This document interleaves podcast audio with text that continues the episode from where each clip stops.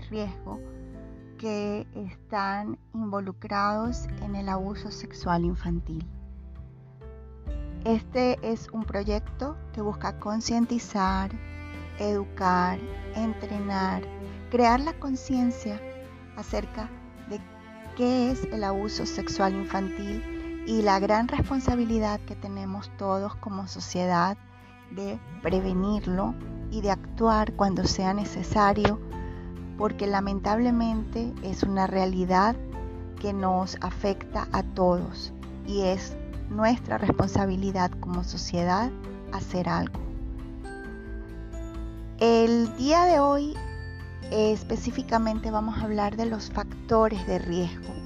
¿Cuáles son esas circunstancias, esas condiciones específicas que contribuyen a que haya mayor propensión para que se pueda perpetrar el abuso sexual infantil? Hay varios elementos que debemos considerar previamente. En primera instancia, desde el punto de vista estadístico, se han reportado una serie de datos que son útiles y que nos permiten determinar dónde hay mayor propensión a que ocurra esta, este crimen. Y un dato importante es que la mayoría, estamos hablando de un 85% de los perpetradores, de los abusadores sexuales, son de género masculino. Otro dato muy importante es que también en un porcentaje muy alto, estamos hablando de casi un 87%, los abusos sexuales ocurren en el seno, en el hogar de la víctima por lo general ocurren en la residencia donde vive la víctima. Y cuando no ocurre en la residencia de la víctima, ocurre en la residencia del perpetrador. Estamos hablando de que estos, estas condiciones ambientales se dan por lo hogar. Otro factor y otro elemento muy importante es que eh, las horas en las que suele perpetrarse el abuso sexual con mayor frecuencia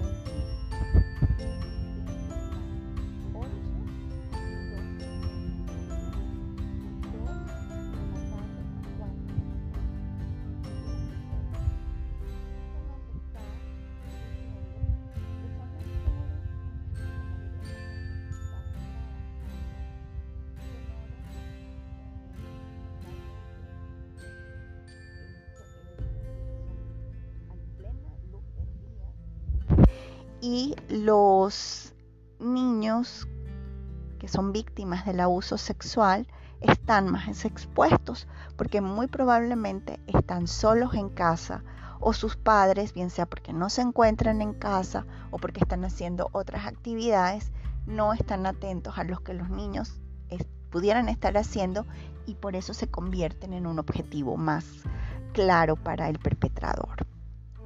Otro dato también que debemos tomar en cuenta es que en el perfil delictivo o criminal del perpetrador se reconoce que suele buscar o identificar a sus víctimas con, unas, con, con ciertos criterios y patrones de comportamiento que caracterizan a la víctima, a los niños. El primer factor o el, primer eh, carácter que se toma en consideración o que el perpetrador va a buscar es un niño que por lo general es pasivo, es tímido. Este es un primer elemento que suele reconocerse en las víctimas de los, de los perpetradores. Otro elemento es que el niño tiende a ser eh, introvertido, eh, no es muy sociable y esto también puede ser otro elemento eh, que debemos tomar en cuenta. Por otro lado, eh, los niños también suelen tener, y no es que todos sean así, pero hay un, hay un común denominador en la mayoría de las víctimas, y es que el niño también está más expuesto, bien sea porque proviene de un hogar donde sus padres no están juntos, puede ser de, de un hogar de un padre soltero o madre soltera. Y también eh, hogares donde la persona, bien sea el padre o la madre, generalmente la madre tiene una nueva pareja. Esta nueva pareja puede convertirse en un perpetrador. Tiene, están dadas las condiciones porque está en el hogar de la víctima tiene acceso a la víctima y se convierte en una figura de autoridad y adicionalmente de eh, una figura que genera cierta confianza en el, en el niño. Estos son elementos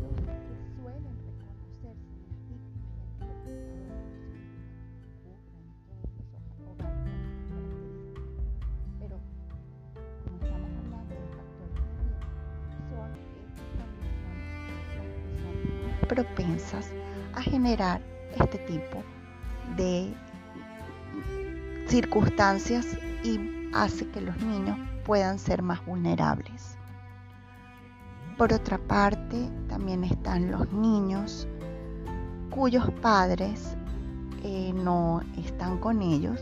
Estamos hablando ya de niños eh, que viven en las calles o que están en hogares adoptivos. Estos niños también tienen mayor propensión porque no tienen el cuidado directo de sus progenitores.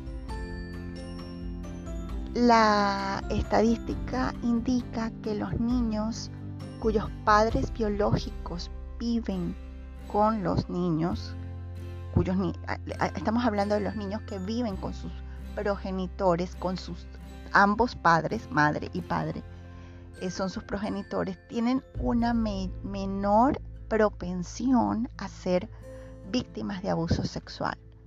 Eso no significa que no puedan serlo, pero la, tendencia desde el punto de vista estadístico es menor. Hogares cuyas condiciones económicas tienden a ser más deprimidas, donde el acceso a la luz, a la electricidad en este caso, a la tecnología, como por ejemplo el Internet, y muy importante, al agua. Estamos hablando de acceso a los servicios básicos. Estas poblaciones, estas comunidades y estos niños que viven en este tipo de, de espacios y de comunidades tienen mayor propensión a ser víctimas. Entonces, sí eh, es indudable que las condiciones de riesgo están asociadas por una parte y en cierto modo al hecho de que hay eh, condiciones eh, de pobreza extrema, media y extrema, donde los hogares o el, núcleo familiar no es el tradicional también, hay un factor de riesgo importante. Y también cuando hay una nueva pareja en el seno de la familia y este elemento también puede ser un factor que haga más propensa la, eh, que se perpetre este tipo de, de crímenes. Los niños al final, en otras palabras, que no están bajo la mirada directa de sus padres, tienen una mayor propensión. Y hay un elemento muy importante. Los perpetradores buscan establecer una conexión con los niños, una conexión de confianza, generan un vínculo afectivo de alguna manera, se hacen sus amigos. Eh, generalmente estos perpetradores, estos eh, criminales, se ubican, tienen acceso a los espacios donde pueden eh, tener más contacto con los niños. En muchas oportunidades también son figuras importantes de la sociedad, pueden ser maestros, pueden ser em, pastores, curas, personas de la iglesia o personas de una escuela o de clubes donde suelen eh, tener eh, vínculos de, autoridad, una relación de autoridad eh, con, los, con los niños. El, elemento importante a tomar en cuenta es que el, el adulto con autoridad, que en este caso estamos hablando específicamente del criminal, del perpetrador, del abusador sexual, usa su figura de autoridad para tener acceso al niño y lo amedrentra. Va a buscar medios para generar temor en el niño. En un principio, la conexión que establece es afectiva. El niño, como lo mencionábamos antes, eh, puede ser un niño introvertido, tímido, con problemas en el hogar, falto de afecto o de atención y el perpetrador tiene las herramientas, sabe cómo acceder, cómo conectar con ese niño y esas deficiencias afectivas que él tiene y utiliza esos mecanismos para entablar esa confianza en un principio. A través de, estos elementos el, criminal va a utilizar tanto una, en, su relación afectiva va a utilizar tanto el, manejo eh, emocional como el, el contacto físico de manera natural para que el niño en cierto modo se sienta cómodo y en confianza en un principio. Y como lo hace constantemente, el niño mm, cuando se da cuenta de que ya la situación es incómoda y es desagradable para él, ya ha transcurrido bastante tiempo. Pero ¿qué fue lo que hizo el abusador sexual, el, criminal? Lo que hizo fue crear como un patrón de regularidad en la situación para que el niño lo de, cuando lo detecte ya lo haya eh, tenido como parte de la relación afectiva normal entre el criminal y el niño. Y eso es, es justamente lo que hace que a veces tarde mucho el niño en hablar porque se ha desarrollado la relación afectiva. Por otro lado, también el adulto va a manipular, bien sea con regalos, con afecto, con, con recompensas eh, al niño para que acceda, consienta y cuando decimos o usamos el término consentir, lo, vamos a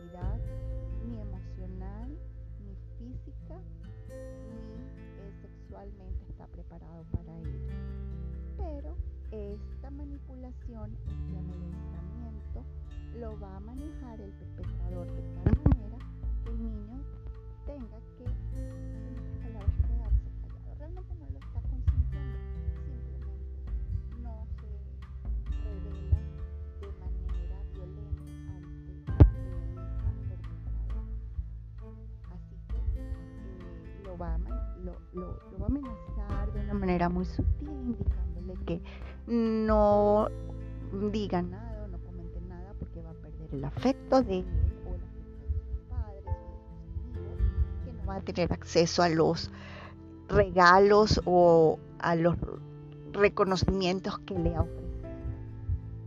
Lo va a manipular. Entonces entra en un círculo vicioso rechazo y está eh,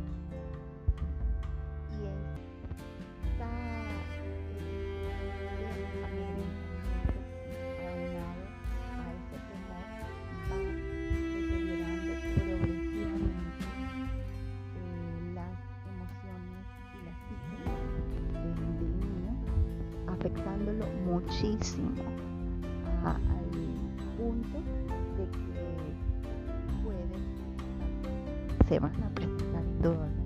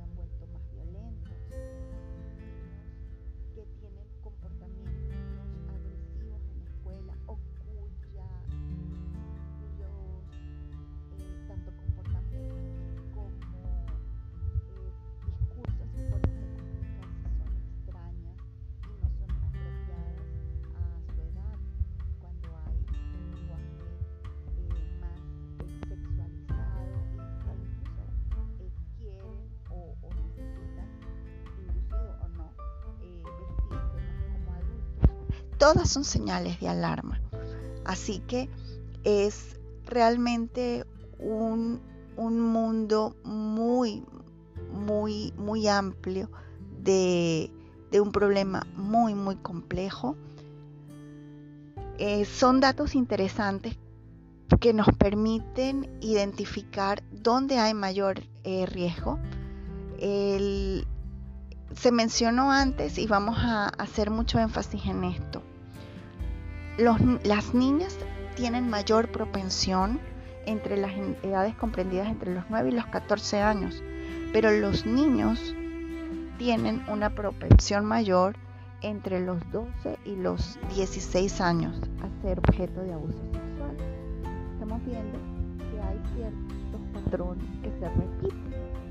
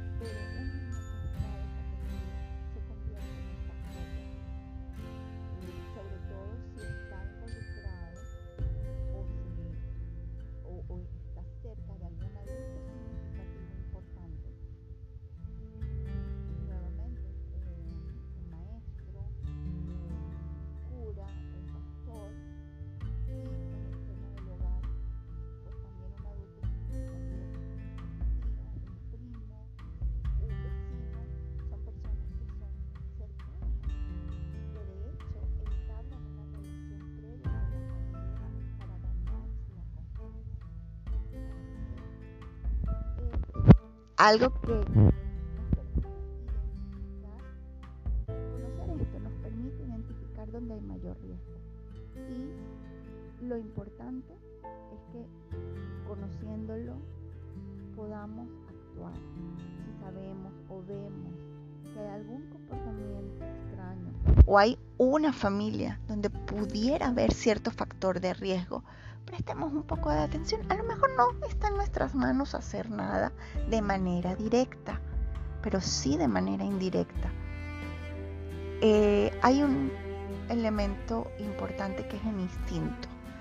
Y las mujeres, de, de una u otra manera, tenemos ese instinto maternal desarrollado y nos hace identificar cuando un niño está en necesidad, cuando está presentando eh, una necesidad especial.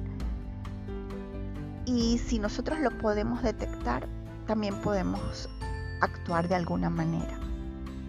Para los hombres, no esto es exclusivo para las mujeres, los hombres también pueden hacer mucho si conociendo que hay un factor de riesgo y determinando o sabiendo que algo está ocurriendo, igualmente actuar. Todos, nuevamente, insisto, es responsabilidad de todos, es un problema de todos como sociedad. Todos debemos actuar, todos debemos comprometernos a hacer algo por mejorar nuestro entorno y la forma de hacerlo es primeramente entendiendo que existe el problema, reconociéndolo y actuando de alguna forma. Eh, más allá de salir a investigar o detectar dónde hay algo, puede cruzársenos eh, sin darnos cuenta el problema. Pero, pero si no está al alcance no estamos vinculados o involucrados con una situación así, definitivamente sí podemos apoyar las iniciativas que están eh, trabajando por solventar este problema. Nuevamente, mi nombre es Estefanía Padilla, soy voluntaria CFOD. Si quieren compartir alguna experiencia o necesitan retroalimentar este podcast, es totalmente bienvenido. Eh, mi cuenta de Twitter, Estefanía DCPQ, en Twitter está abierta a todos sus comentarios. Nuevamente, gracias por escucharme. Y los invito a escuchar la serie completa, mi próximo podcast, eh, que estará disponible en unas pocas horas. Nuevamente, gracias.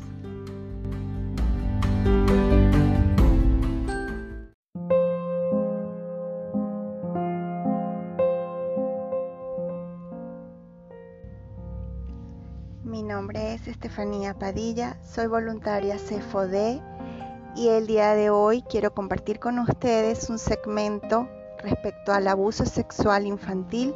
Específicamente vamos a hablar hoy acerca de las señales de alerta, esos signos indicativos de que está ocurriendo algo inapropiado en el niño y que nos levantan las alarmas, cómo reconocer esos patrones que suelen presentarse cuando está presente o está ocurriendo el abuso sexual infantil. El objetivo de esta serie de programas es crear conciencia. Todos como comunidad somos responsables de este problema que nos afecta a todos y si podemos poner un granito de arena apoyando las iniciativas, siendo la voz que se levanta cuando ocurre algo inapropiado, en esa medida estaremos contribuyendo a mejorar nuestro entorno. Es importante que entendamos el abuso sexual infantil es un problema de todos. Cuando esto lo entendamos, podremos mejorar estas condiciones de vida para muchos, muchos niños que lamentablemente son objeto de este crimen. Ahora bien, hablando de esos patrones que suelen repetirse o que son señales de alerta respecto al abuso sexual infantil, bien sea que nosotros tengamos a un niño cerca donde veamos este tipo de comportamiento, puede ser un amiguito, un sobrinito, un hermanito, eh, nuestro hijo, cualquier niño en el que, con el que nosotros eh, tengamos alguna relación y vemos que hay cambios repentinos en su conducta o cambios físicos, estos son indicativos de que algo puede estar ocurriendo. El abuso sexual infantil es el tema que nos ocupa, pero indudablemente puede haber otro tipo de alertas o situaciones que estén afectando al niño y que no necesariamente estén relacionadas con el abuso sexual infantil. Pero para concentrarnos en el tema que nos ocupa, hay dos cambios drásticos de manera individual o combinada que suelen presentarse en los niños que son abusados sexualmente.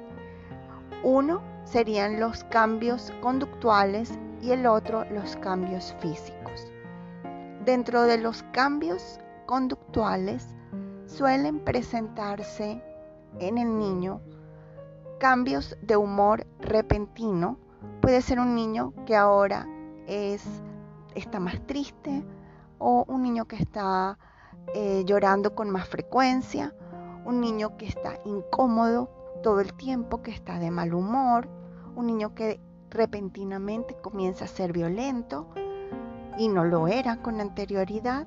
Estos son cambios conductuales que deben llamar nuestra atención.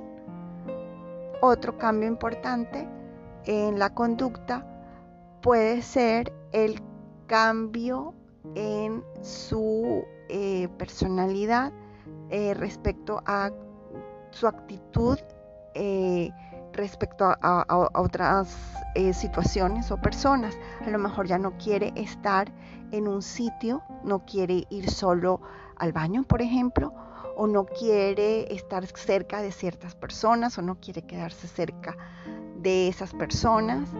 Eh, quiere estar acompañado todo el tiempo, no quiere que le cierren la puerta del cuarto o la quiere dejar abierta. Ese tipo de, cambios o peticiones especiales que no ocurrían con anterioridad también deben ser señales de alerta. Debemos averiguar qué está ocurriendo.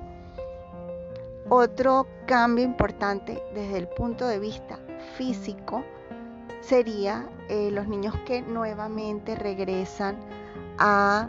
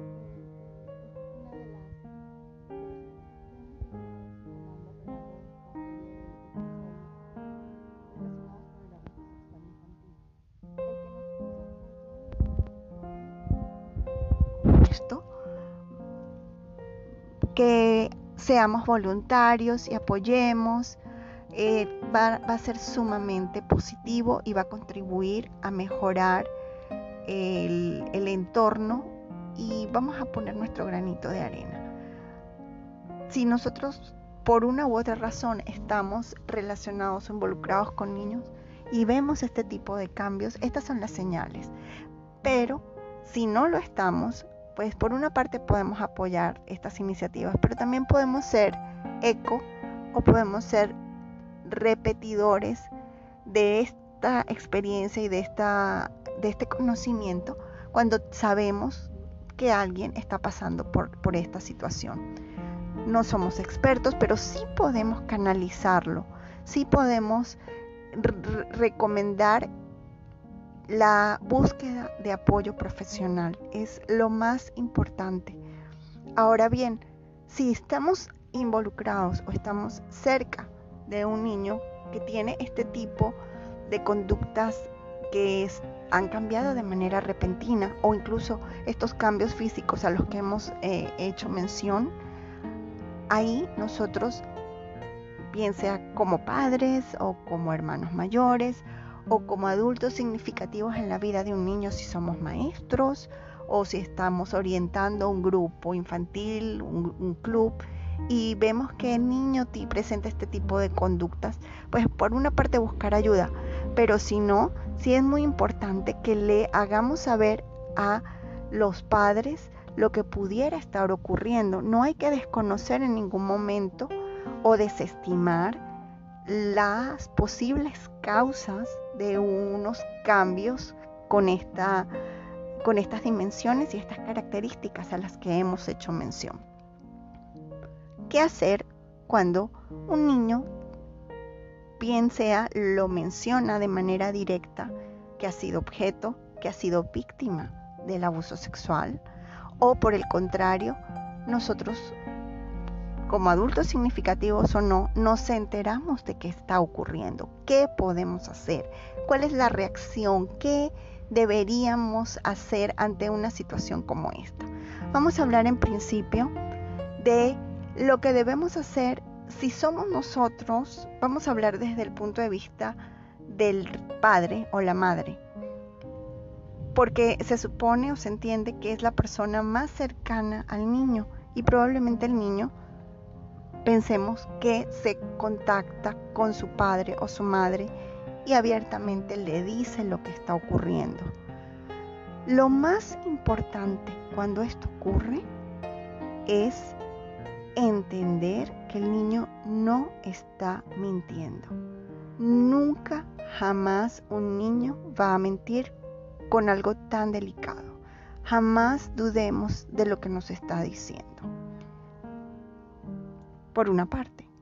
Por otra, el niño a lo mejor no nos está dando todos los detalles. Quizás él está minimizando lo que ha ocurrido y nos está dando solo una pequeña fracción, una pequeña parte de lo que él está viviendo. Más allá de nuestra primera reacción, que puede ser tratar de indagar un poco más o investigar un poco más, lo más importante es que el niño sienta que cuenta con nuestro apoyo, que estamos para él allí dispuestos a escucharle, a apoyarlo, que el amor que sentimos es incondicional. Recuerden que a veces los abusadores sexuales se valen del amedrentamiento, de la mentira, la manipulación, y el engaño para que los niños, más que aceptar, se queden callados y puedan ellos continuar perpetrando el crimen. Y lo hacen muchas veces amenazando a los niños diciéndoles que si ellos llegan a decir lo que está ocurriendo, sus padres dejarán de quererlos. O las personas significativas o los amigos. Así que es la primera mentira que debemos derribar cuando somos conocedores de una situación como esta. Nuestro amor no es la certeza, el niño debe tener la certeza de que nuestro amor por él es incondicional y no importa lo que pase y lo que haya pasado, jamás nuestro amor dejará de ser o existir. Por otro lado, el niño debe sentir el apoyo, pero no una reacción exacerbada. Más que reaccionar, se requiere actuar. La reacción significaría que queremos investigar más, que empezamos a llorar, que vamos a alarmarnos. Eso es lo que deberíamos en principio evitar a toda costa. Allí estaríamos nosotros siendo un modelo, un rol para que el niño pueda continuar también con su proceso de recuperación.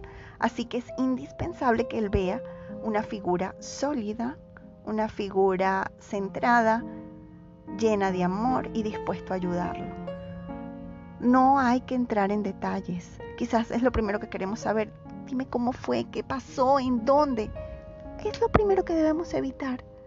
Los detalles no son importantes en este momento. El niño ha sufrido un crimen terrible, le está generando un trauma enorme en lo que está viviendo.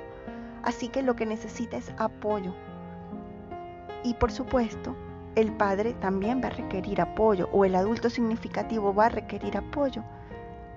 Así que la ayuda profesional sería la indicada. Hay ayuda profesional gratuita, hay centros dedicados al apoyo y eso es lo que se debe buscar.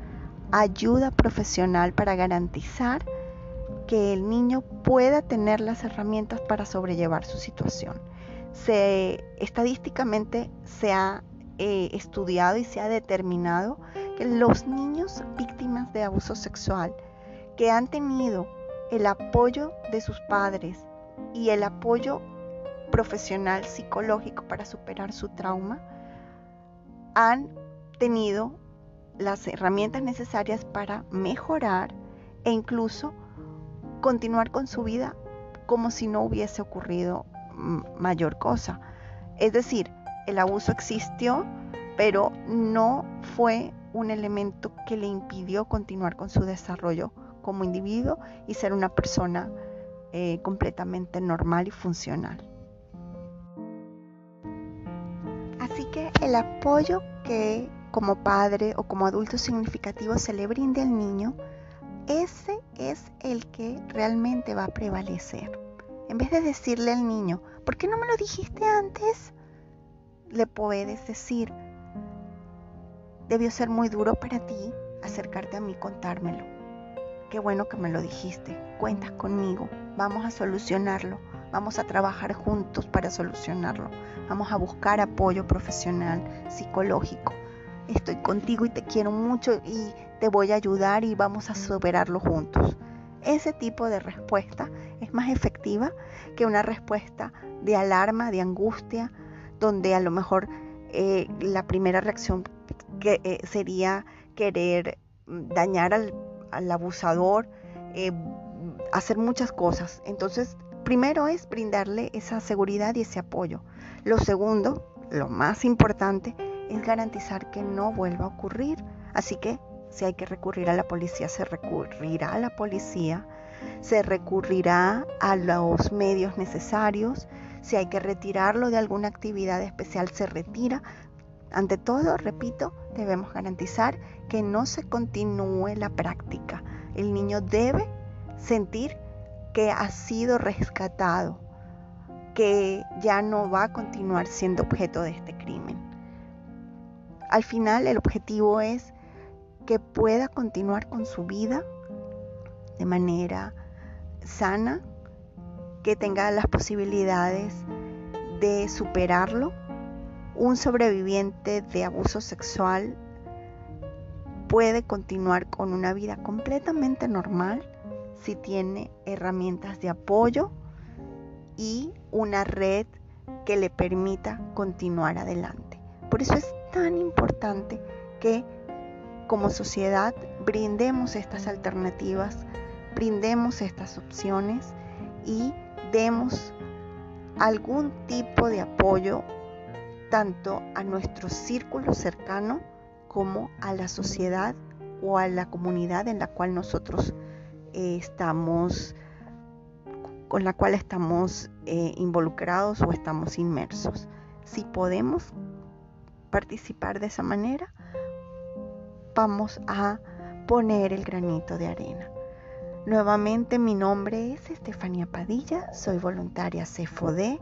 Esta serie se llama Abuso Sexual Infantil, cómo prevenirlo y en el próximo podcast vamos a hablar de algunas acciones preventivas que debemos tomar en cuenta y algunos casos de vida, historias que nos permiten y nos ayudan a reflexionar y a poder entender mejor esta problemática que nos afecta a todos.